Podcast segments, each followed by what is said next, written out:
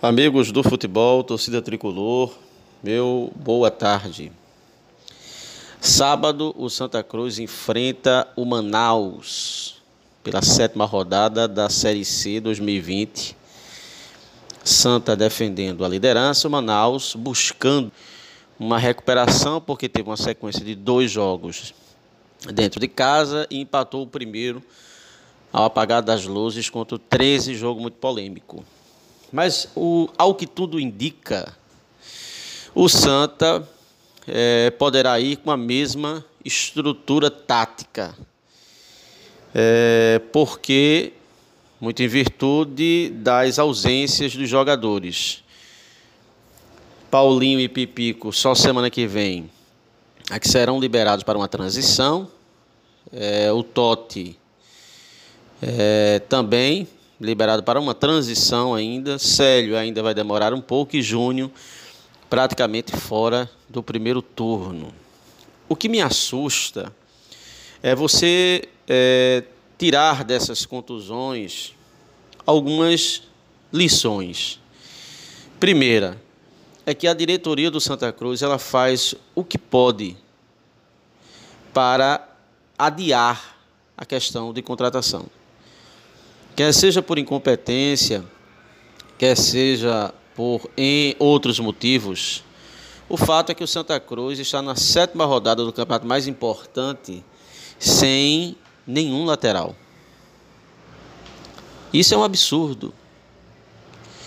O Santa Cruz está na sétima rodada do Campeonato Brasileiro da Série C, cuja importância é fundamental para a sobrevivência futebolística do clube e o Santa Cruz só tem um atacante em que a torcida confia, e mesmo assim, esse atacante sempre, um determinado período do ano, passa ausente em virtude de lesões.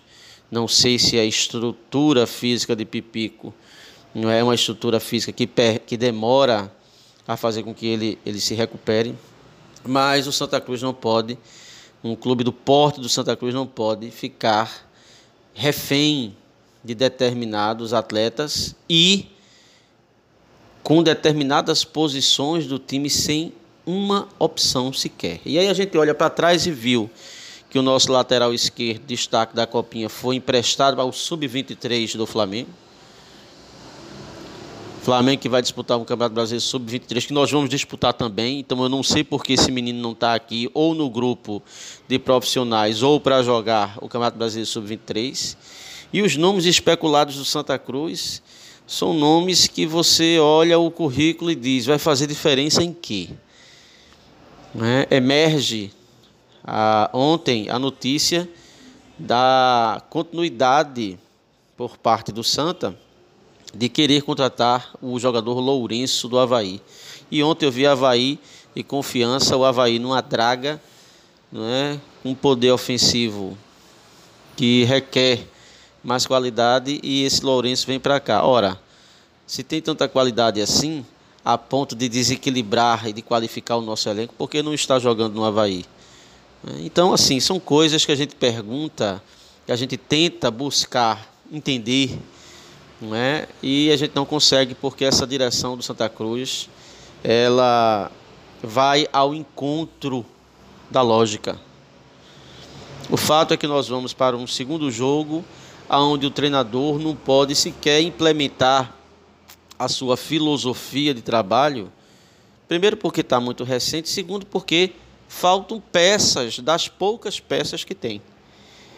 Sendo assim, é tentar treinar, tentar bolar uma estratégia não é para sair vencedor da partida, mesmo com todas as limitações técnicas e de material humano.